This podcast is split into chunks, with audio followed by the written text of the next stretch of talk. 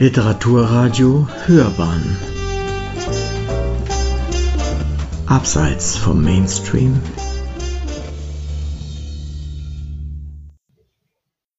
Mein Name ist Armin Strohmeier.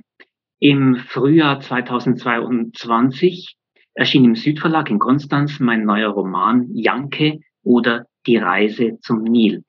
Dazu muss ich Folgendes sagen. Ähm, in Schloss Hubertusburg, östlich von Leipzig, existierte früher eine psychiatrische Heilanstalt. Und in dieser Heilanstalt war 40 Jahre lang ein schizophrener Erfinder namens Karl Janke. Er lebte von 1909 bis 1988 untergebracht. Er starb auch dort. Ähm, Karl Janke tat sich hervor durch Zeichnungen und Modelle von Weltraumfahrzeugen, die natürlich alle nicht flogen, aber er hatte sicherlich äh, mathematisches und, äh, und technisches Wissen. In meinem Roman geht es darum, dass ähm, es, es sind zwei Erzählstränge. Zum einen erzähle ich natürlich relativ frei das Leben dieses Karl Janke, das tragische Leben Karl Jankes nach. Zum anderen ähm, gibt es einen Erzählstrang in der Gegenwart. Ein Mann mittleren Alters, Tim Feldmann sein Name. Er ist als ja als äh, Angestellter einer einer Immobilienfirma in Hubertusburg, Schloss Hubertusburg tätig. Man will das Schloss in Eigentumswohnungen umwandeln. Und er kommt nun über den Chefarzt der Klinik an Unterlagen Karl Jankes und äh, ist fasziniert von Janke selbst, aber auch von Liebesbriefen, die Janke an eine Frau schrieb, die kurze Zeit in dieser Heilanstalt untergebracht war. Dieser Tim Feldmann, der selbst in einer Sinnkrise steckt, macht sich nun mit ein paar Freunden auf die Suche nach dieser Frau. Evelyn heißt sie. Und er findet sie auch. Sie ist inzwischen nicht mehr die schöne junge Frau, sondern eine etwas verschrobene alte. Und äh, aus, aus dieser Suche heraus ergibt sich eine Art Roadtrip durch Sachsen und Brandenburg und Berlin. Im Hintergrund scheint Karl Janke, der ja längst verstorben ist, immer irgendwie die, die Fäden zu ziehen. Ich lese nun zwei Szenen vor, eine aus diesem, aus diesem Janke-Erzählstrang, die andere aus dem Tim Feldmann-Erzählstrang. Die erste Szene handelt davon, das ist nun schon ziemlich in der Mitte des Romans, wie Karl Janke dieser jungen Evelyn in den 1960er Jahren begegnet und er verliebt sich sofort in sie. Es ist, äh, die Szene spielt im Gemeinschaftsraum in dieser Heilanstalt Schloss Hubertusburg. Es war junge, es war junge Leute brauchen Liebe gelaufen, als die Tür aufgegangen war und die Sonne. Der Gemeinschaftsraum lag nach Osten in kühler Feuchtigkeit. Doch durch die sich öffnende Tür und das gegenüberliegende Fenster, es war später Nachmittag gewesen, die Sonne war schon tief gestanden, war mit einem Mal alles in ein goldenes, wärmendes Licht getaucht worden. Das hatte den Staub über Tische und Stühle tanzen lassen. Die Zimmerlinde schien frisch zu ergrünen, die Vinylplatte blitzte und selbst die bescheidenen Harmonien des Schlagers funkelten auf. Dann war da eine Gestalt gewesen im Gegenlicht. Janke hatte, geblendet von der Sonne, ihr Gesicht zunächst nicht erkennen können. Die Gestalt war langsam wie scheu hereingekommen, hatte mitten im Raum gestanden. Auch die anderen Bewohner hatten ihre Köpfe gewandt und die Fremde neugierig angeblickt. Sie war von mittlerer Statur gewesen, schlank, hatte bis zur Schulter reichendes, glattes, blondes Haar gehabt. Ihr Gesicht, nein, es war ein Antlitz, ein schmales Oval, ein kleiner Mund, blaue Augen. Janke hatte gewusst, diese Frau kam aus dem Sonnenland. Für sie allein hatte er seine Trajekte entwickelt, um zu den fernen Planeten zu gelangen, wo es so schöne, so vollkommene Menschen gab. Aber war sie denn ein Mensch? Die Fremde hatte sich umgesehen, in Augen gesehen, die sie neugierig und bewundernd angestarrt hatten. Dann hatte sie Janke angeblickt. Ja, ihn, Karl Hans Janke, den Erfinder, den begnadeten Konstrukteur, den Eroberer des Weltraums. Sie war auf ihn zugekommen, nein, geschwebt, hatte ihn beim Arm genommen, sie hatte ihn berührt, hatte ihn sachte beiseite geschoben, den Zeigefinger, eine wunderschön manikürte Hand, unter den Tonarm gesteckt und diesen angehoben. Die Saphirnadel hatte beim Wort Liebe gekratzt. Janke hatte schon Ansätzen und empört, so aber nicht, das gibt Kratzer sagen wollen, doch da war ihm die schöne Fremde bereits zuvorgekommen, mit einer Stimme, die von einem rauchigen Tabre war, wie man sie der engelsgleichen Gestalt nicht zugetraut hätte. Janke hatte nur ungeschickt räuspern können. Die Erscheinung hatte die Schallplatte lieblos auf den Tisch geworfen, statt sie vorsichtig in die Hülle zu schieben und hatte unautorisiert, das war Jankes Privileg, in den bescheidenen Vinylvorrat gewühlt. Na, das ist doch was, hatte die sonore, rauchige Stimme gesagt. Die Fremde hatte nach einer Hülle gegriffen, die schwarze Scheibe herausgezogen, eine Amiga-Aufnahme, hatte sie auf den Plattenteller geschubst, die Starttaste gedrückt, den Tonarm aufgelegt. Immerhin, das tat sie routiniert. Man hatte ein leises Knistern gehört und dann hatte Helga Brauer Heute tanzen alle jungen Leute gesungen. Ein Lipsi, hatte die rauchige Stimme gesagt. Das ist was Flottes. Plötzlich hatte Janke ihre Hand in der seinen gefühlt. Ihre andere Hand hatte sich auf seine Schulter gelegt. Und schon, er hatte nicht gewusst wie, hatte die Erscheinung ihn in die Raummitte gedrängt und begonnen mit ihm, mit ihm, Karl-Hans Janke, Erfinder und unfreiwilliger Bewohner dieser Stelle, zu tanzen.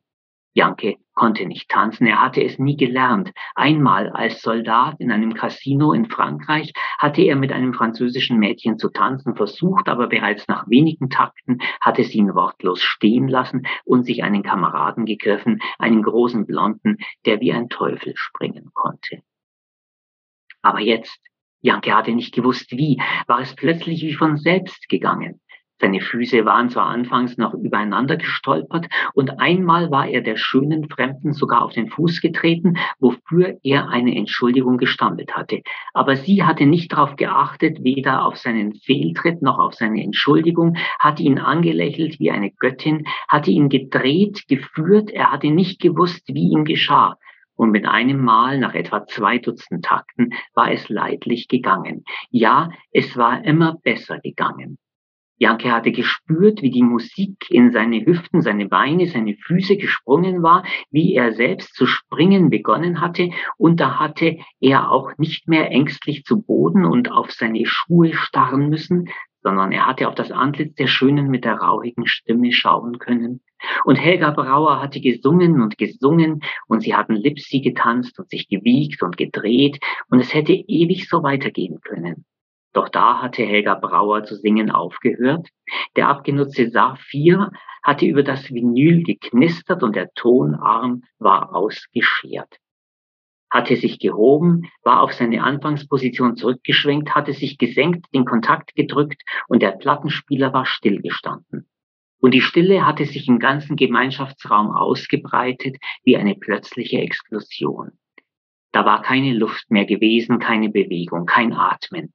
Alles war abrupt abgerissen und Janke hätte sich nicht gewundert, wenn er augenblicklich in Ohnmacht gefallen wäre.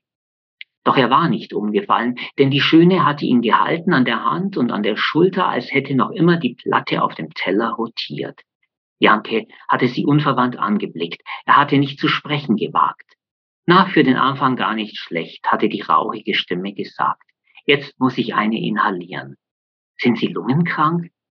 Die Fremde hatte wiehend gelacht, das Gelächter hatte laut in den stillen Raum hineingeschallt. Mensch, inhalieren, rauchen natürlich. Haben Sie vielleicht eine Zigarette? Rauchen ist hier strikt verboten, hatte eine alte, brüchige Stimme aus dem Hintergrund gemahnt. Die schöne Fremde hatte sich nicht umgewandt, hatte nur weiterhin Janke angesehen, gelächelt, die Augenbrauen hochgezogen und schnippisch gesagt, müde Party hier. Janke hatte sich geräuspert, schließlich doch zu ein paar Worten gefunden. Schokolade ist gesünder als Zigaretten. Was soll ich denn mit Süßkram? Ich brauche etwas zum Rauchen. Von kalter Luft und Lipsi allein kann ich nicht leben. Ich kann Ihnen aber gute Schokolade besorgen. Ich verfüge über Verbindungen. Janke hatte mit dem Kopf einen Diener angedeutet, da die Fremde hatte sehen sollen, dass er ein galanter und feiner Mann war. Ach nein, danke, die Konsumschokolade kann ich mir auch selbst kaufen.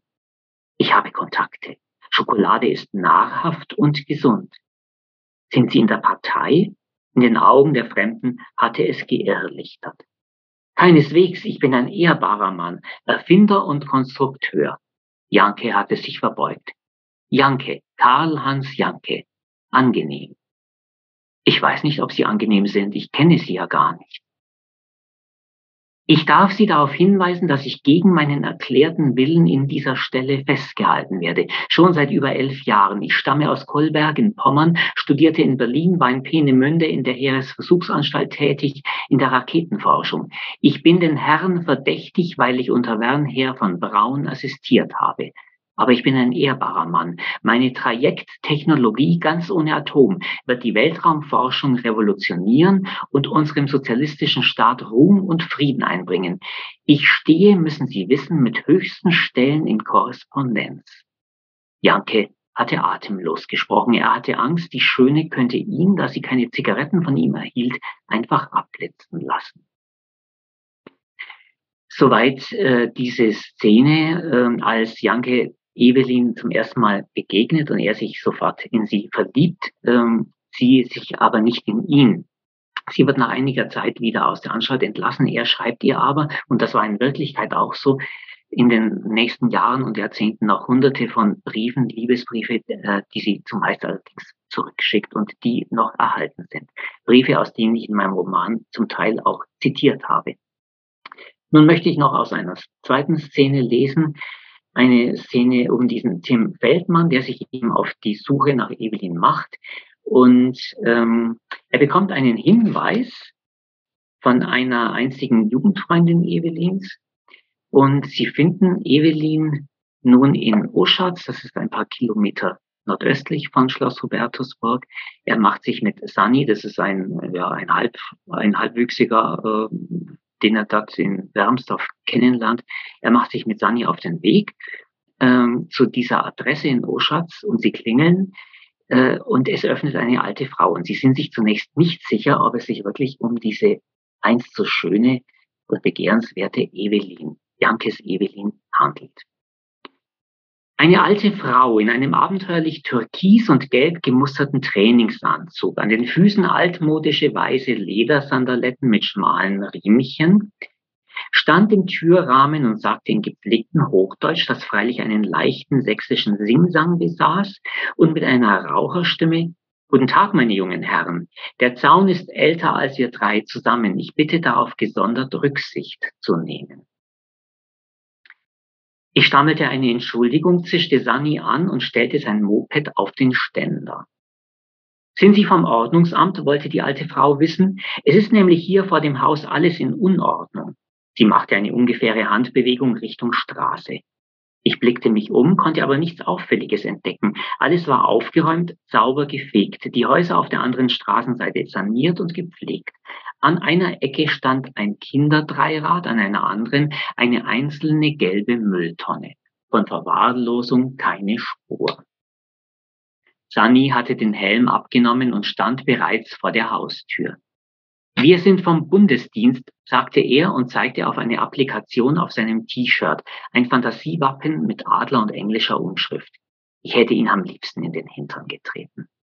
Das trifft sich gut, sagte die Alte trocken. Ich möchte eine alte Matratze entsorgen. Kommen Sie nur gleich herein, aber vorher die Schuhe bitte ausziehen. Sie deutete auf einen kleinen gelben Haftklebezettel an der Tür. Als ich näher trat, konnte ich lesen, bitte Schuhe ausziehen. Die Worte waren mit grünem Filzstift in mädchenhafter Schreibschrift gemalt und mit rotem und blauem Stift säuberlich umkringelt. Ohne zu zögern folgte ich der Weisung. Danny zögerte, ich machte ihm ein Zeichen und auch er zog seine Sneakers aus und stand barfuß da. Die Matratze steht oben, hier die Treppe hinauf. Vorsicht, die dritte und die siebte Stufe sind morsch. Die müssen Sie überspringen, sonst brechen Sie durch. Entschuldigung, aber wir, ich suchte nach Worten, um Evelyn, war sie überhaupt Evelyn, zu erklären, wer wir sind und was wir wollen. Ihren Rucksack stellen Sie mal hier ab, neben die Kommode. Ich mag nicht, wenn alles so herumliegt. Widerspruchslos tat ich, wie mir geheißen. Sunny stieg bereits die enge hölzerne Treppe hinauf und übersprang eben die dritte Stufe. Nur zu, Evelyns Hand wies nach oben. Ich folgte Sunny, sprang über die dritte Stufe, vergaß die Warnung vor der siebten, die tatsächlich bedenklich knackte und sich nach unten bog. Passen Sie auf, junger Mann, rief Evelyn empört. Ähm, sie schaffen nun diese Matratze aus dem Oberstock nach unten. Ähm, Evelyn glaubt immer noch, dass es sich um Herren vom Bundesdienst, vom Ordnungsamt, wie auch immer, handelt. Und ähm, anschließend bietet sie ihnen in ihrer Küche ähm, Kaffee an. Äh, sie spricht auch von ihrer Krankheit. Eine Krankheit, fragte ich zum Schein. Hubertusburg, sagte sie leise. Ihr Blick verdunkelte sich. Na, schaffen Sie die Matratze jetzt mal hinaus, meine Herren, und rufen Sie den Bundessperrmüll an. Ich mache uns derweil einen Kaffee.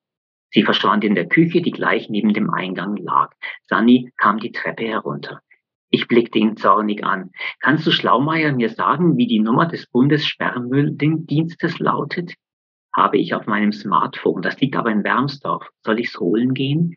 Nein, du bleibst schön hier. Den Schlamassel bereinigen wir zu zweit, verstanden? Evelyn rief uns in ihre Küche. Sie brühte frisch gemahlenen Kaffee auf. Ich blickte auf einen alten Küchenschrank mit Aufsatz und Glastüren, an deren Innenseiten fein gefältelte Vorhänge gespannt waren. So etwas kannte ich noch aus der Küche meiner Großmutter. Als sie gestorben war, schaffte man ihre Möbel, auch den schönen Küchenschrank, auf den Schuttplatz. Alter Krempel, hatte meine Mutter gesagt. Ich hatte dagegen protestiert und man hatte mich mitleidig angeblickt, wie einen Geistesgestörten. Die alte Frau, die vielleicht einmal die schöne Evelyn gewesen war, stand mit dem Rücken zu uns an der Spüle und goss eben kochendes Wasser durch einen Kaffeefilter. Daneben befand sich eine alte Kaffeemühle noch zum Kurbeln. Neben der Spüle war ein Gasherd. Hinter uns an der Rückwand standen ein massiver Holztisch aus Eiche und eine Eckbank mit braunem Kunstlederbezug. Die Wände waren tapeziert, rote und gelbe Röschen, die sich an hellgrünen Spalieren emporrankten, bis hinauf zur Decke, wo alles in einem dunkelgrauen Schleier aus Staub und Ruß überging. Von der Decke baumelte eine Leuchte aus hellbraunem Flechtwerk. Auf dem schmalen Fensterbrett standen blühende Alpenveilchen und wild wuchernder Asparagus. Ich hatte seit Kindheitstagen diese Oma-Pflanze nicht mehr gesehen und freute mich, so unvermittelt heimelig begrüßt zu werden. Ich fühlte mich in Evelins Wohnküche gleich wohl und war froh, dass sie uns auf der Eckbank einen Platz anbot und uns den duftenden Kaffee in alte Porzellanbecher eingoss, auf die Scherenschnittmotive der Biedermeierzeit gemalt waren. Seltsam waren allerdings gelbe Haftklebezettel, die überall an den Wänden, an den Seiten des Küchenschranks, ja sogar auf den Pflanzenübertöpfen klebten und auf denen in blauer Schreibschrift Mitteilungen, Erinnerungen und Mahnungen standen. Ob an Evelyn selbst gerichtet oder an Außenstehende, konnte ich nicht beurteilen.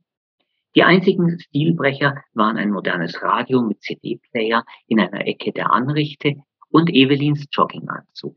Ich wünschte mir in diesem Augenblick, sie trüge eine altmodische geblümte Küchenschürze, so wie Frau Lehmann in Schöner.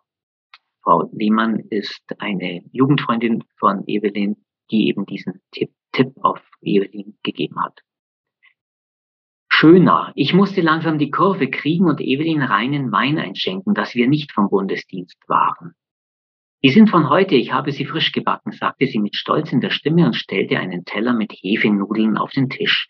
Dann wischte sie sich mit einem Taschentuch das letzte Tränenwasser aus den Augenwinkeln, schneuzte sich und setzte sich uns gegenüber auf einen Stuhl.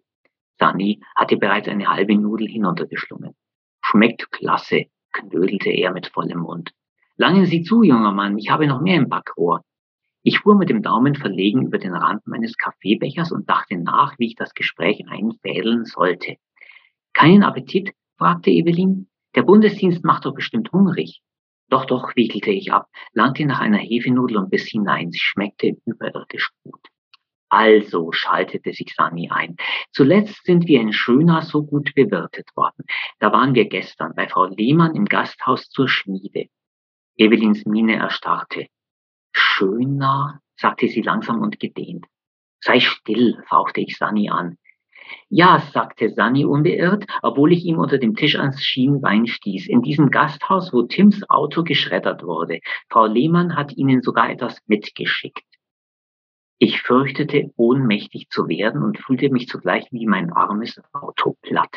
Das Blut wich mir aus dem Gesicht. Evelyn, war sie denn überhaupt Evelyn? Musste sich ja völlig überfahren fühlen.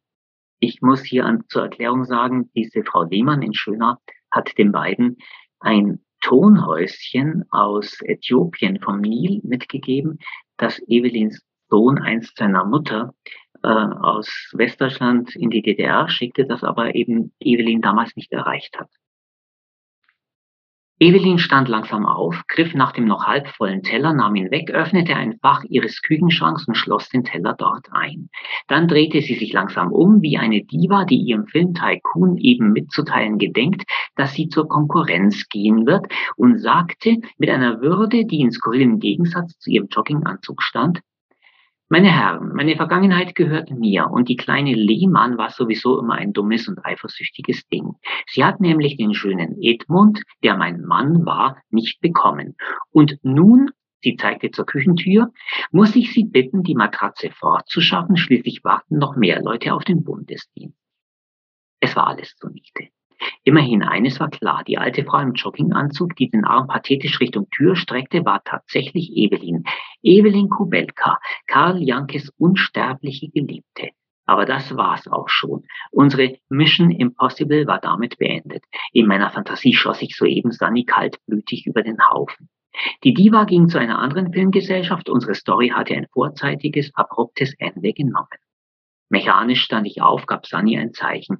Obwohl ich ihm eben in meiner schwarzgalligen Fantasie das Hirn ausgeblasen hatte, reagierte er wie sonst auch, was für mich der Beweis dafür war, dass bei ihm alles lediglich über elektrische Impulse ablief. Er war also so leicht nicht umzubringen. Sunny ging hinaus in die Diele und kam mit meinem Rucksack zurück. Er stellte ihn auf einen Küchenstuhl, setzte sich in aller Seelenruhe wieder hin, öffnete den Reißverschluss und zog die rote Blechschachtel mit dem aufgedruckten äthiopischen Mohren hervor. Mit feierlicher Miene schob er sie Evelyn zu und sagte, für Sie, gnädige Frau, aus dem fernen Afrika, mit geringer Verzögerung zuverlässig zugestellt. Evelins Gesichtsausdruck war wie verwandelt. Ein seliges Lächeln lag auf ihren Lippen, ihre Augen leuchteten, als wäre das Christkind eben durchs Zimmer geschwebt. Auch ich setzte mich wieder hin und tat so, als hätte ich den Film, der sich hier abspielte, zurückgespult. Evelyn holte wieder die Hefenudeln aus dem Schrank und stellte sie auf den Tisch, legte sogar ein paar Schokoladeneier hinzu, die wohl noch von Ostern stammten, und goss Kaffee nach. Wohliger Friede lag jetzt über der kleinen Gesellschaft in der Essküche eines alten Fachwerkhäuschens. Evelyn zog den Blechdeckel ab, holte das in Papier eingepackte Tonhäuschen aus Lalibela heraus, wickelte es vorsichtig aus, betrachtete es kurz, ohne eine Frage an uns zu richten, stellte es vor sich hin. Ein Vogelhäuschen, sagte sie zu sich selbst. Sani und ich sagten nichts, saßen nur da und beobachteten sie lauernd. Sie schaute auf den Grund der Kiste, griff hinein, holte die Postkarte ihres Sohnes René heraus mit der Ansicht der Kirche Bet Georgis. Lange betrachtete sie das Foto, so lange, dass es mich innerlich schier zerriss. Endlich wandte sie die Karte um und starrte auf die Rückseite, auch das, wie mir schien, unerträglich lange. Schließlich griff sie nach ihrer Lesebrille, die in dem offenen Fach des Küchenschranks lag, schob sie sich auf die Nase und begann zu lesen, lautlos, aber die Lippen zu Silben formend. Erst gegen Ende zu wurden die Silben zu Lauten und ich konnte hören, wie sie stockend und tonlos flüsterte, Mama, bitte melde dich, es geht uns gut, ich würde dir gern den Nil zeigen. Das würde dir gefallen. Tausend Küsse, dein René. Es war stille in Küche, nur irgendwo das Ticken einer Uhr, die ich nicht entdecken konnte. Die Karte ist aus den 70ern, sagte Sani ungeschickt. Ich hätte es der Alten nicht so direkt vermittelt, aber nun war es heraus und vielleicht war es auch besser so. Evelyn reagierte nicht, als habe sie es nicht gehört. Kein Aufschrei, kein Seufzer, keine Frage. Sie starrte auf das Foto der Felsenkirche Bet Georgis. Wieder schaltete sich Sani ein. Ich meine, das ist doch nett von Ihrem Sohn, dass er so an Sie denkt. Und das mit dem Beten und so in der Kirche ist ja nicht jedermanns Sache, aber doch irgendwie cool. Naja, das Päckchen hat jedenfalls etwas länger gebraucht, aber immerhin haben Sie es noch gekriegt, bevor Sie das Zeitliche segnen. Ich hätte ihn ohrfeigen können, aber Evelyn starrte noch immer auf die Felsenkirche und so ließ ich es sein.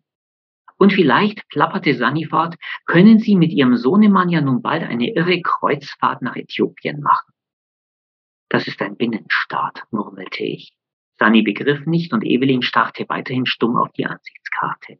Schließlich löste sie sich davon, nahm das Tonhäuschen in die Hand, drehte es, schaute durch die Öffnung hinein.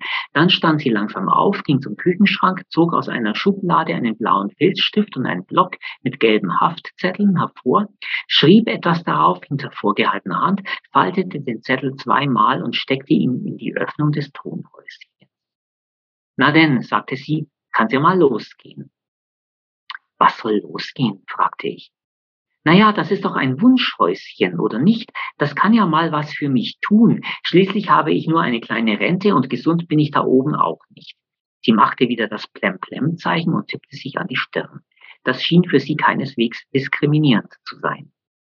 Na, so einfach geht das nicht, schaltete sich Sani ein. Wünschen allein hilft oft gar nicht. Ich habe mir auch schon mal gewünscht, dass ich keine fünf in Englisch bekomme und am Schluss war es keine fünf, sondern eine sechs. Und ich bin ein zweites Mal sitzen geblieben. Genau wie dieses Päckchen, das sitzen geblieben ist in Schöna, 40 Jahre lang. Und erst mussten wir vom Bundesdienst kommen, es in Empfang nehmen und amtlich hierher bringen, damit sie es bekommen und sich daran erfreuen können. Na, wenn es so ist, Kommt also der Bundesdienst dafür auf, ja? Ist ja amtlich, nicht? Evelyn lachte und zeigte eine Reihe schönster dritter Zähne. Mit dem Zeigefinger angelte sie den gelben Zettel aus dem Tonhäuschen heraus, faltete ihn auseinander und las mit fester Stimme vor. Ich möchte zum Nil. Über die Ränder ihrer Lesebrille blickte sie uns triumphierend an und setzte nach. Und? Wir starrten sie ratlos an. Na, was ist? Wann geht's los? Was? stammelte ich. Was haben wir damit zu schaffen? Fahren Sie doch mit Ihrem Sohn René. René ist tot, sagte sie leise und strich mit der Handkante den Wunschzettel glatt. Kurz nach der Wende, Flugzeugabsturz über Indonesien. Er war Fotograf für ein Magazin. Das Flugzeug kam in einen Wirbelsturm, stürzte ins Meer. Man hat nur einzelne Wrackteile gefunden. Renés Leiche nie. Und die anderen Kinder sind von Edmund, meinem Mann, aufgehetzt worden gegen mich. Sie wollen nichts mit mir zu tun haben. Ist so. Sie leben irgendwo im Westen. Verlegen blickten wir zur Seite. Ich wollte im Reflex Evelyns Hand ergreifen, zögerte aber doch. Sie atmete tief aus und sagte dann, und deswegen, weil ich keinen Ort habe, an den ich hingehen kann, zu Renés Grab, es gibt ja kein Grab, also deswegen will ich zum Nil, denn dorthin wäre mein Sohn mit mir gegangen nach der Wende, wenn er nicht abgestürzt wäre. Und dorthin will ich. Ich habe ja nicht mehr viel Zeit, es kann ja schnell vorbei sein mit mir. Sie nahm die Brille ab und blickte uns direkt ins Gesicht. Jetzt erst fiel mir auf, welche strahlend blaue Augen sie besaß. Ihr Blick war herausfordernd, beinahe herrisch, und sie fuhr mit fester Stimme fort. Nehmen wir das Moped oder den Bus? Mit dem Moped könnten wir gleich los. Nach dem Bus muss ich erst im Fahrplan schauen. Nehmen Sie doch noch ein Schokoei. Sie schmecken lecker. Ich habe sie in Hubertusburg auch immer bekommen, von einem Verehrer damals. Ja, dieser Verehrer war eben Karl Janke und Tim und Evelyn und seine Freunde machen sich tatsächlich nun auf den Weg nach Afrika zum Nil. Sie irren aber in diesem Roadtrip, den ich erzähle, kreuz und quer durch Sachsen, Brandenburg und Berlin. Zwei Menschen verlieben sich, ein Mensch stirbt, ich verrate nicht wer. Ganz am Ende gelangen sie doch noch zum Nil, der aber liegt nicht in Afrika. Dankeschön. Herzlich willkommen zu unserer neuen Folge von Hörbahn on Stage, liebe ZuhörerInnen. Ich bin Uwe Kulneck und mein Gast bei Literaturradio Hörbahn ist Armin Strohmeier. In dieser Sendung geht es um seinen Roman Janke oder die Reise zum Nil. Armin Strohmeier las gerade aus seinem Buch. So haben wir einen guten Eindruck davon bekommen, um was es geht und wie es klingt. Nun möchte ich mit ihm über diesen Roman sprechen. Armin Strohmeier ist schon das zweite Mal bei Hörbahn on Stage. Aber im Gegensatz zu seinem ersten Besuch in unserer Sendung werden wir uns heute fast ausschließlich auf das Buch, seinen Inhalt, seine Entstehung und vielleicht auch auf weitere Bücher, die er in der Zwischenzeit veröffentlicht hat oder die gerade in der Pipeline sind, konzentrieren. Auch soll das Gespräch etwas kürzer als bei einer klassischen Folge von Hörbahn on Stage werden. Na schauen wir mal. Es ist ja eine Premiere. Herzlich willkommen also bei der 94. Sendung Hörbahn on Stage, die gleichzeitig die erste Folge von Back on Stage ist. Die Sendereihe, die für all jene entwickelt wurde, die schon einmal bei uns zu Gast waren. Lieber Herr Strohmeier, ich freue mich wirklich sehr, dass Sie zu uns in die Sendung gekommen sind. Ich bedanke mich auch für die Einladung. Ich möchte gerne wissen, wie ist es Ihnen mit der ersten Sendung bei uns äh, hinterhergegangen? Waren Sie zufrieden? Hätten Sie anderes und mehr erwartet?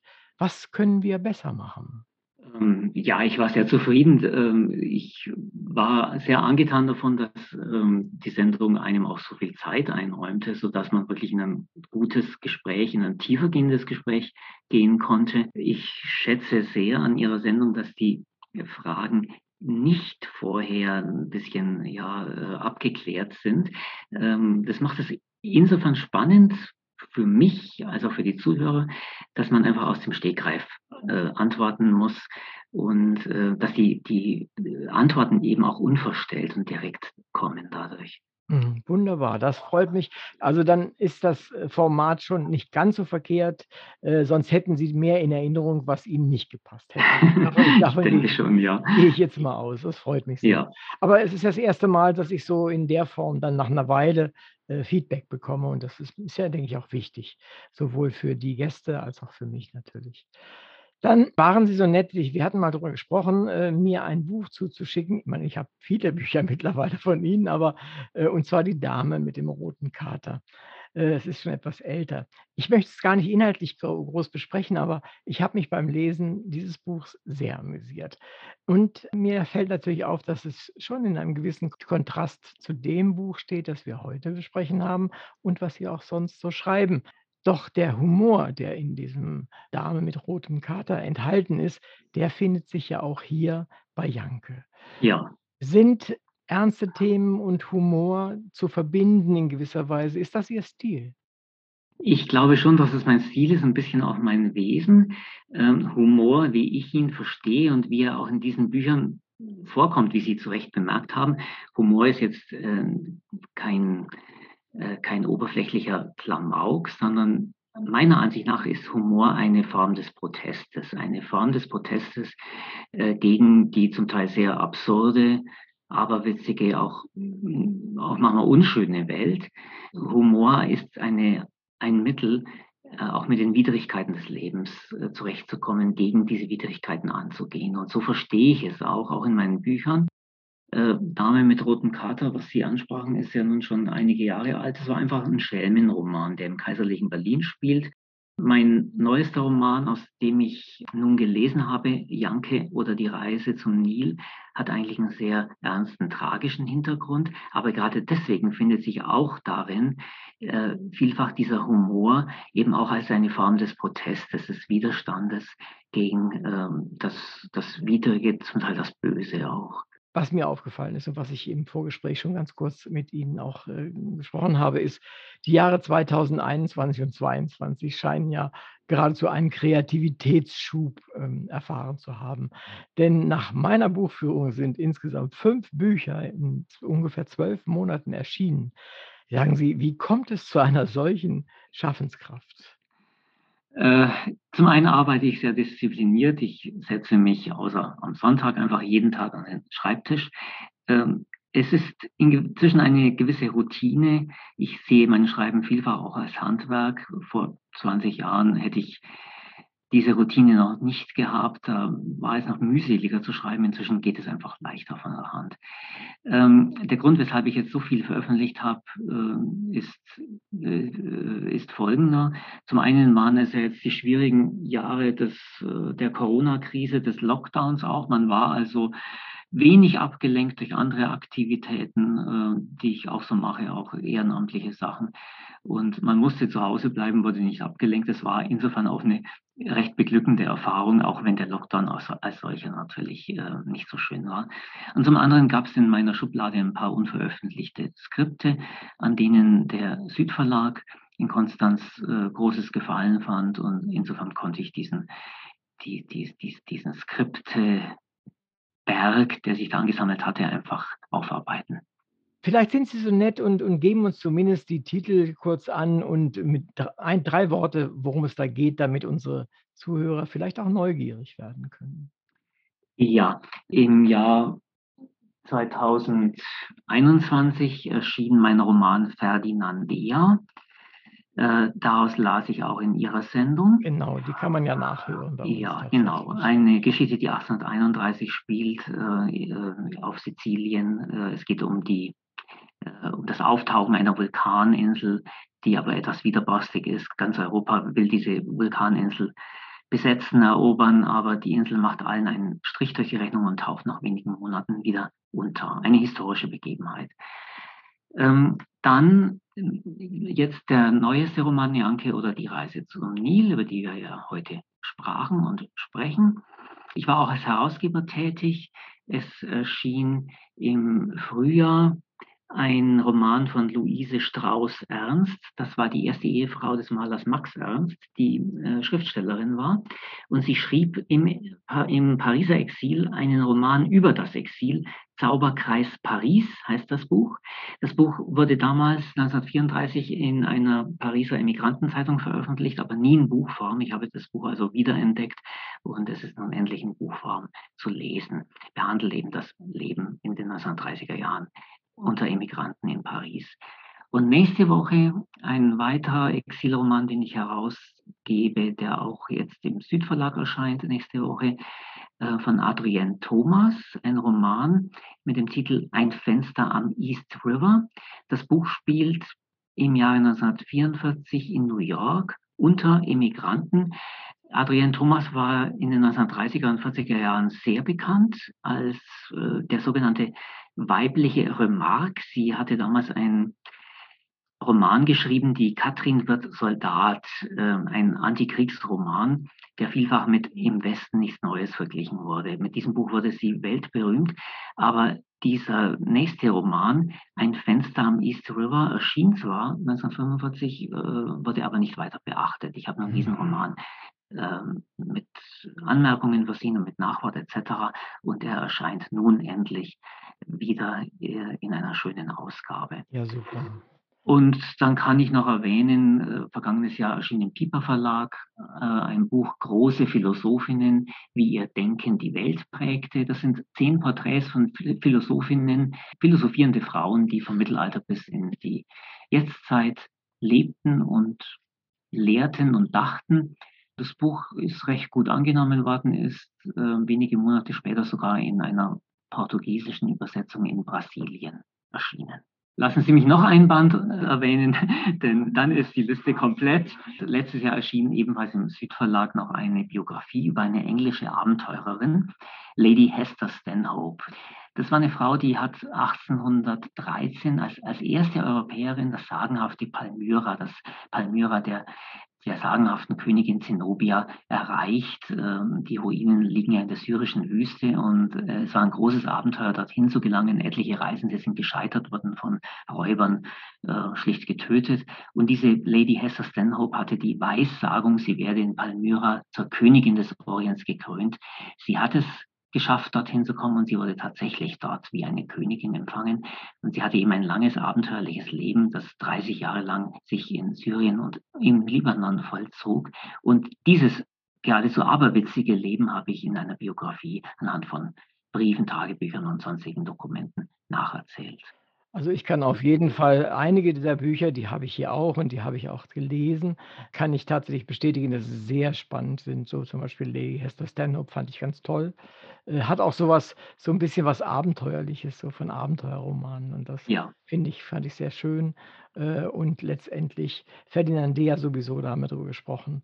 Und dann gab es da noch die Weltensammlerin, habe ich hier noch auf meinem Zettel stehen. Ja, das ist eine Neuausgabe. Das Buch erschien zuerst, ich glaube, 2018 und ist jetzt bei Malik National Geographic in einer Neuausgabe erschienen mit einem schönen Bildteil. Das sind äh, Porträts von Frauen, die so, ganz aberwitzige Reisen, äh, äh Welttrips äh, unternommen haben, die man nicht unbedingt nachahmen sollte, denn vieles war schlicht lebensgefährlich. Ja, ne?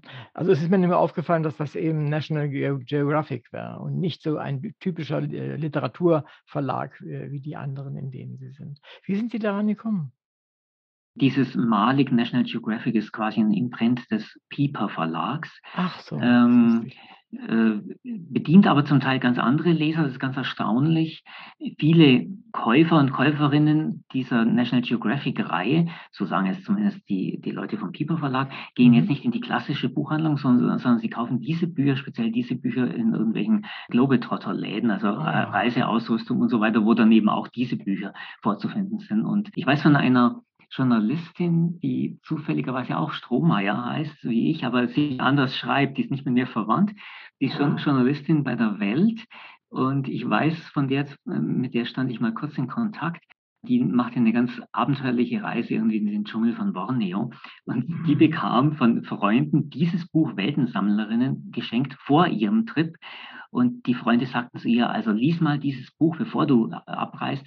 Wenn, wenn du das gelesen hast, was diese Frauen erlebt und durchlitten und überlebt haben, dann musst du keine Angst mehr zu haben, du wirst deinen Trip auch überleben. Das ist toll. Das gefällt mir gut, die Geschichte.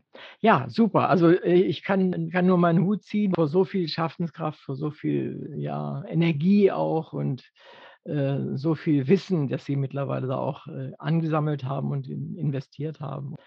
Gut, kommen wir direkt zu dem Janke oder die Reise zum Nil. Sie haben uns ja in Ihrer kurzen Einführung schon das eine oder andere erzählt, um was es geht. Äh, aber ich mache das mal andersrum. Worum geht es eigentlich wirklich und was geschieht da an an Action, außer diesem Angedeuteten, dass sie durch die Gegend fahren dann oder hinter Quellen her sind? Und wer sind die Protagonisten tatsächlich? Es sind eigentlich zwei Geschichten in einem Roman. Zum einen das wirklich tragische Leben dieses Erfinders Karl Janke, der 40 Jahre lang in einer psychiatrischen Heilanstalt weggesperrt war und dort äh, seine Zeichnungen von Trajekten, das sind Raumfahrzeuge, gemalt hat und auch Modelle gebastelt hat. Ähm, als Janke 1988 starb, hat man seinen ganzen Nachlass, tausende von Zeichnungen, viele, viele Briefe etc. einfach in Kisten getan, auf den Dachboden des Schlosses Hubertusburg gestellt und dort vergessen. Irgendwann nach der Wende, einige Jahre nach der Wende, fand man diese Kisten zufällig wieder. Man hat sich gar nicht mehr daran erinnert. Und heute kümmert sich ein eingetragener Verein um den Nachlass Jankes und betreibt in Wermsdorf, wo Schloss Hubertusburg liegt, in Sachsen, das ist in der Nähe von Oschatz, Wermsdorf, die betreiben dort ein kleines Karl-Janke-Museum. Und er wird immer bekannter, äh, weil er, er war zwar psychisch krank und diese Raumfahrzeuge, die er da in Anführungszeichen entwickelt hat, die wären natürlich nie geflogen, aber er war ein großartiger Künstler. Seine Zeichnungen von diesen Modellen, die sind also wunderbar anzusehen, alles fein ziseliert gezeichnet, fein ziseliert beschriftet und es ist wirklich, wirklich eine Wonne, diese Skripte von ihm anzuschauen, wenn auch vieles schlicht wirr erscheint. Ja. Eben die, die Fantasien eines geistig kranken Menschen der aber durchaus mathematische und, und technische Fähigkeiten besaß. Vieles in seinem Leben liegt im Dunkeln. Es gibt Vermutungen, dass er während des Zweiten Weltkriegs in der Heeresversuchsanstalt unter Wernher von Braun gearbeitet hat, in Peenemünde. Äh, man weiß aber nicht genau, ob es wirklich so war. Er, hat, er selber hat es immer behauptet. Ich wollte dieses tragische Leben nacherzählen und stieß bei meinen Recherchen in dem dortigen Museum eben auch auf Liebesbriefe Jankes an eine Mitpatientin, eine schöne junge Frau damals, die nenne ich im Roman Evelyn, die heißt in Wahrheit anders. Ich glaube, sie lebt auch noch. Ich habe aber keinen Kontakt zu ihr aufgenommen, weil ich ja kein Sachbuch, keine Biografie schreiben wollte, sondern einen Roman. Ich habe allerdings Zitate aus diesen jankischen Schriften, aus seinen Briefen auch im Roman eingearbeitet. Und mir war schnell klar, dass es mir nicht ausreicht, dieses Leben von Janke nachzuerzählen, fiktiv nachzuerzählen, sondern ich musste ein Gegengewicht erfinden. Deswegen eine zweite Geschichte um diesen Tim Feldmann, ein junger Mann, der in einer Lebenskrise steckt. Seine Freundin hat ihn verlassen, er verliert seinen Job, äh, er sieht keinen Sinn mehr in seinem Leben und er stößt nun in seiner Arbeit als Immobilienmensch äh, dort in Wermsdorf, stößt er auf Unterlagen Karl Jankes, so wie ich es ja auch getan habe, Briefe Zeichnungen und so weiter. Er ist, so wie ich, fasziniert und er macht sich auf die Suche nach dieser sagenhaften Evelyn, die er nun findet. Sie ist inzwischen eine alte Frau, sie, sie ist etwas skurril und sie machen sich nun gemeinsam mit ein paar Freunden auf die Reise. Evelyn hat nämlich die, die aberwitzige Idee, den, die fixe Idee, sie wolle unbedingt nach Afrika zum Nil. Und daraus ergibt sich eben nun dieser Roadtrip, der, wie ich schon sagte, kreuz und quer durch Sachsen und Brandenburg und Berlin führt. Sie erleben viel Aberwitziges und Absurdes und am Schluss gelangen sie tatsächlich noch zum Nil, der aber eben nicht in Afrika liegt. Ich wollte mit dem Roman jetzt nicht nur vordergründig eine abenteuerliche Geschichte erzählen, sondern es geht mir um etwas Kontrapunktisches.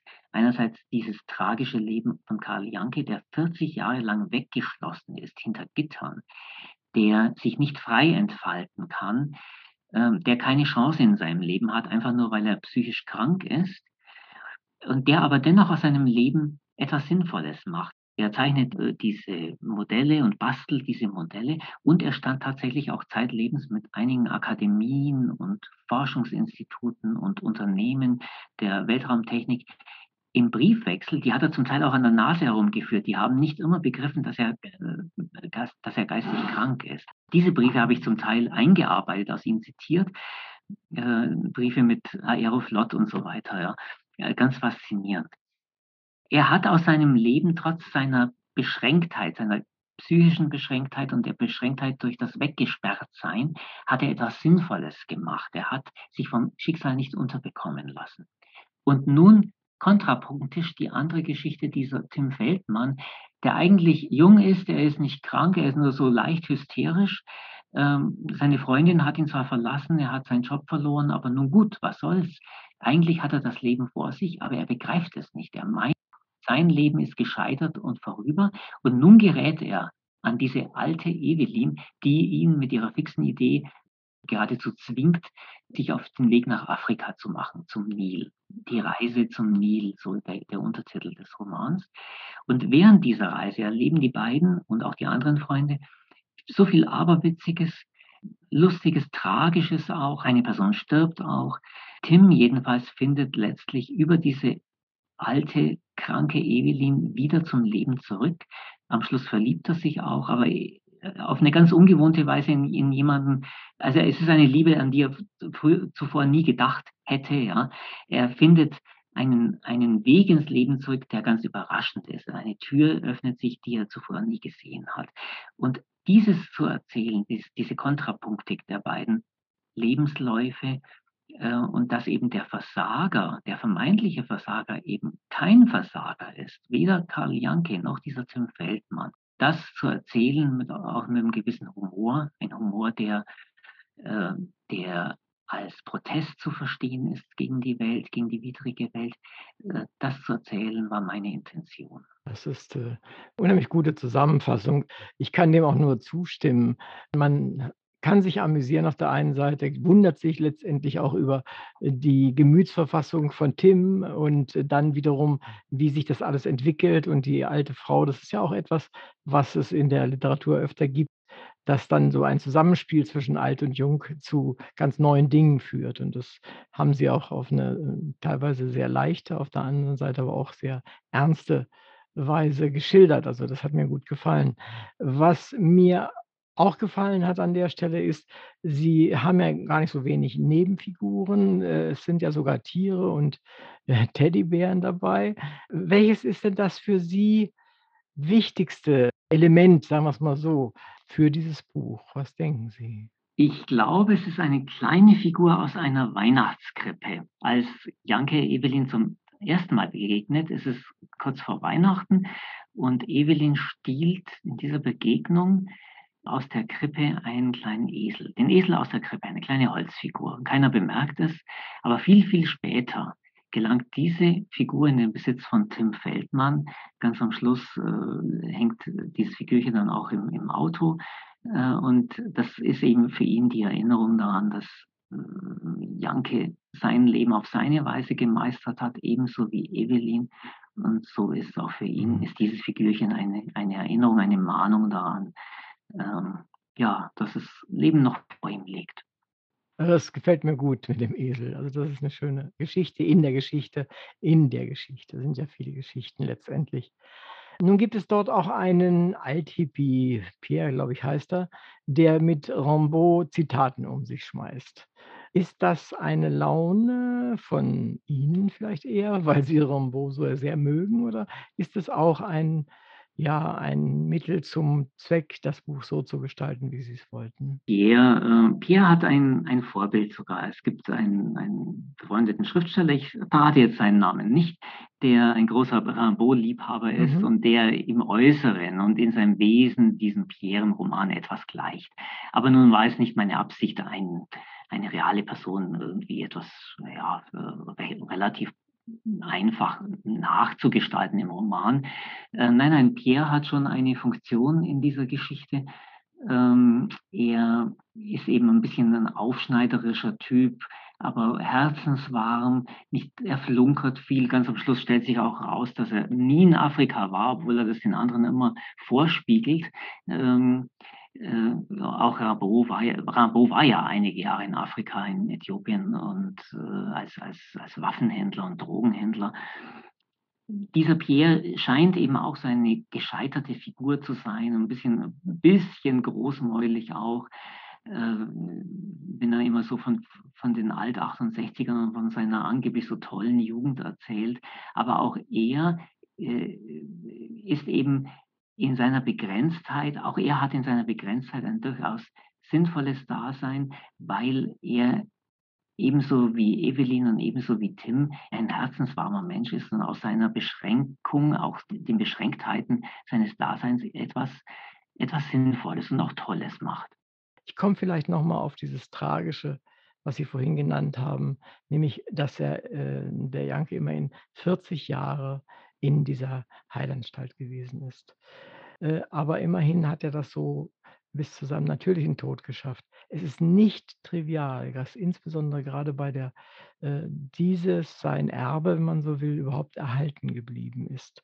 Denn ich habe also gerade erfahren, dass äh, vor einiger Zeit erfahren, dass bei der Aufgabe der DDR ganze Bibliotheken Mhm. weggeworfen wurden, einfach Ja, in ja. Container geworfen wurden. Wie, wie viel eher wäre das denn mit so einer Kiste oder zwei, drei Kisten von ähm, ja, Hinterlassenschaften von Verrückten sozusagen. Ja, also so kann man das ja im allgemeinen Ton hört man das ja dann. Das sind halt die aus der Heilanstalt oder sowas. Dass das überlebt hat, äh, wie kam es dazu? Und das ist ja was ganz Das ist wirklich außergewöhnlich. Es, es grenzt fast an ein Wunder. Ähm, Das Glück war wohl, dass man diese Sachen nicht nur in Kisten gepackt hat, auf den Dachboden des Schlosses gestellt hat, sondern das Glück war auch, dass man diese Kisten dort vergessen hat. Denn in der ersten Nachwende, Wende- und Nachwende-Euphorie hätte man diese Sachen wahrscheinlich weggeworfen, weil, weil die Menschen in Ostdeutschland zu jener Zeit um 1990 und kurz danach einfach andere Sorgen hatten. Man hat diese Kisten, ich weiß nicht genau das Jahr, erst dann entdeckt, als man sich, als man wieder anfing, sich für die Geschichte der DDR äh, zu interessieren, auch für die Aufarbeitung dieser der Geschichte ähm, äh, der Heilanstalten in West- wie in, wie in Ostdeutschland. Und erst als man sich, als, als der, der Boden dafür quasi wieder reif war, fand man zufälligerweise beim Aufräumen diese Kisten und da hat man dann eben schnell entdeckt, dass es sich um künstlerisch wertvolle äh, Dinge handelt, aber auch um einen historisch wertvollen Nachlass, der eben, wie ich schon sagte, nun in einem Museum präsentiert und, äh, und aufgearbeitet wird. Und es gibt inzwischen auch einige wissenschaftliche Publikationen zu Janke, auch Kalender und dergleichen. Ich selber werde äh, in wenigen Tagen auch in Schloss Hubertusburg lesen beim Fest des, Ah, des. Karl-Janke-Vereins, also vor Ort. Und das freut mich ganz besonders. Ich freue mich sehr, dass der ähm, Janke hm, sowohl den Verein gefunden hat, der ihn dann noch ja, aufhebt für die Vergangenheit, als auch Sie als sein Schriftsteller, der ihn verewigt hat nochmal. Die Frage, die ich da noch dazu habe, zu dem Buch insgesamt, haben Sie das Gefühl, dass Sie genau das erreicht haben, was Sie erreichen wollten mit dem Buch? Ich hatte natürlich eine Idee, die ich auch umrissen habe vorhin, aber während der Arbeit, ich schrieb einige Jahre an dem Buch mit Unterbrechungen. Ähm, insgesamt schrieb ich sechs Jahre lang daran, aber nicht, nicht sechs Jahre am Stück, aber mit, mit großen Unterbrechungen dazwischen. Es gab einige Krisen für mich dabei. Es gab ein paar, äh, ein paar Mal äh, Stellen, wo ich einfach nicht mehr weiter wusste. Und da merkte ich, die Geschichte oder die Geschichten entwickeln sich anders, als ich zunächst gedacht und geplant hatte. Vor allem, weil die Figuren, die ich, die ja zum Teil vorgegeben waren, Janke und sein Umkreis, die ich aber auch, die ich auch selber erfunden habe, die Figuren entwickelten irgendwann so ein Eigenleben und die wurden selber so störrisch, wie auch dieser, wie auch der Esel Ottokar, den ich in einer Szene beschreibe. Ähm, die waren so störrisch, diese Figuren, dass ich irgendwann gezwungen war, ihnen zu folgen. Und die Geschichte entwickelte sich dann zum Teil in eine Richtung, die ich vorher gar nie geahnt hätte, die ich gar nie hätte planen können. Ähm, aber was dann dabei rauskam, hat mich dann selbst überrascht. Und ich persönlich bin ganz zufrieden mit dem Ergebnis. Ich möchte noch darauf zurückkommen, auf die Originalquellen, die Sie dort auch durchaus zitieren äh, und auch kenntlich machen, natürlich sehr deutlich, aus Briefen, aus Befunden, aus auch seinen Arbeiten. Äh, wie haben Sie da die Auswahl gemacht? Ähm, ich war vor etlichen Jahren mal dort in Wermsdorf im Museum, hatte mich vorangemeldet natürlich und äh, die Mitarbeiter dort waren wirklich sehr zuvorkommend und freundlich und erlaubten mir aus diesen Unterlagen äh, vieles abzufotografieren. Ich war nur einen halben Tag dort, habe vieles abfotografiert, eben auch Briefe, auch Briefe an, an, an Jankes Geliebte. Ähm, und erst zu Hause und im Laufe der Monate und Jahre habe ich das dann sortiert und aussortiert und geguckt, was für mich, für meine Belange von Bedeutung und Interesse sein könnte. Ähm, also ich habe noch weit mehr an Unterlagen natürlich. Aber äh, schön waren, besonders schön waren eben diese Zeichnungen Jankes, so seine Beschriftungen dazu, dann diese Briefe an, an Evelyn, Briefe an irgendwelche Forschungsinstitute, die er, die er ja zum Teil an der Nase herumgeführt hat. Es hat ja auch was Schelmisches an sich. Und sehr tragisch und berührend auch diese Patientenakte, wo dann in sehr trockenen Ton äh, ja, referiert wird, wie es ihm tagtäglich geht, auch vor allem am Schluss sein Sterben, das wirklich ganz jämmerlich war. Das alles in einem ganz grausig trockenen Ton äh, protokolliert. Das ging dann schon unter die Haut und das, äh, es war mir auch wichtig, das in dem Buch dann zu zitieren. Mhm. Nein, das finde ich auch auch durchaus, äh, legitim und auch notwendig, weil, äh, das klar sagt sich so schnell, 40 Jahre, äh, Geistesheilanstalt, äh, ja, das ist ein Martyrium und, äh, das ist schon etwas, äh, worüber man ruhig mal nachdenken kann einen Moment, denn sowas kann einem jedem passieren von uns und, äh, es ist kein Zuckerschlecken, durchaus nicht. Also, ich finde, das kommt sehr, sehr gut rüber, ohne es zu überdramatisieren, was man ja auch dann leicht machen mhm. könnte. Ich ich kenne doch einige Menschen, die so ähnlich arbeiten wie Sie, also mit, äh, entweder mit Biografien oder biografisch Romane oder in so in dieser Richtung tätig sind und auch sehr fleißig sind, muss ich sagen, viel schaffen und wichtige Dinge tun auch. Ähm, ich weiß, dass dort oftmals Literaturstiftungen eine Rolle spielen, Preise eine Rolle spielen, Stipendien eine Rolle spielen und, und, und. Sonst wäre das für die Verlage auch oftmals zu teuer äh, und zu, ja, ein großes ähm, geschäftliches Risiko. Ähm, Sie gestatten mir vielleicht eine völlig verrückte Frage, die auch nicht so ernst zu nehmen ist. Aber immerhin, mich würde es interessieren. Wenn Ihnen eine renommierte Literaturstiftung ein Stipendium geben würde mit der Aufgabe, einen biografischen Roman zu schreiben, warum auch immer, wie würden Sie damit umgehen und vor allen Dingen, wie würden Sie da sowas anfangen?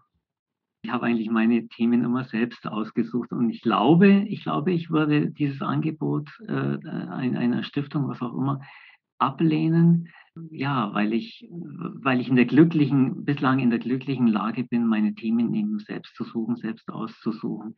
Und äh, weil es immer, es muss zunächst immer mal funken bei mir. Ja. Wie auch bei Karl Janke, da habe ich mal ein Radio-Feature gehört und in dem Augenblick, als ich das Feature hörte, wusste ich, in diesem Augenblick wusste ich, über diesen Mann schreibe ich einen Roman. Ja, wunderbar. Dann, äh, lassen Sie mich noch kurz in eigener Sache, äh, etwas sagen. Ich frage unsere Zuhörer jetzt an der Stelle, Sie mögen Lyrik vielleicht und vielleicht sogar ja auch die Lyrik von unserem Gast Armin Strohmeier. Dann sind Sie bei uns nämlich richtig. Auf dieser Seite, also auf unserer Seite finden Sie einen Link zu schon veröffentlichten und auch unveröffentlichter Lyrik in unserem Radio und auch als Podcast. Und die, die ersten drei Sonntage im September 2022 werden äh, Lyrikpakete sozusagen von Herrn Strohmeier zu hören sein. Liebe Hörerinnen und Hörer, danke, dass Sie wieder dabei waren. In der heutigen Sendung war Armin Strohmeier mein Gast. Es ging um den Roman Janke oder die Reise zum Nil. Es ist ein berührendes und ein anrührendes Buch. Es bewegt und amüsiert im gleichen Moment. Es macht nachdenklich und man fragt sich unwillkürlich immer wieder, was hat es mit mir zu tun, dass ich hier so dranbleiben muss am Text? Die Protagonisten und auch die auftauchenden Randfiguren sind liebevoll und genau gezeichnet. Man meint sie im Laufe der Handlung kennenzulernen. Das Buch erzählt flüssig und so, dass einen der Text und das, was geschieht, mitnimmt. Der Roman ist lesenswert und man kann sich selbst und Menschen, die man kennt, am Text spiegeln und einordnen. Nehmen Sie das Buch zur Hand, lesen Sie hinein, lesen Sie es selbst oder verschenken Sie es, aber nehmen Sie es auf jeden Fall wahr. Den Nil im Spreewald und jemanden wie Janke bekommen Sie so schnell nicht besser zu lesen. Ich bin Uwe Kulnig vom Literaturradio Hörbahn und sage vielen Dank, Armin Strohmeier, dass wir heute so viel über Ihr neues Buch erfahren durften. Ich sage auch im Namen unserer ZuhörerInnen, kommen Sie mit Ihrem nächsten Buch wieder zu uns in unsere Rubrik Back on Stage. Herzlichen Dank für Ihre Mitwirkung bei dieser Sendung. Ich danke Ihnen.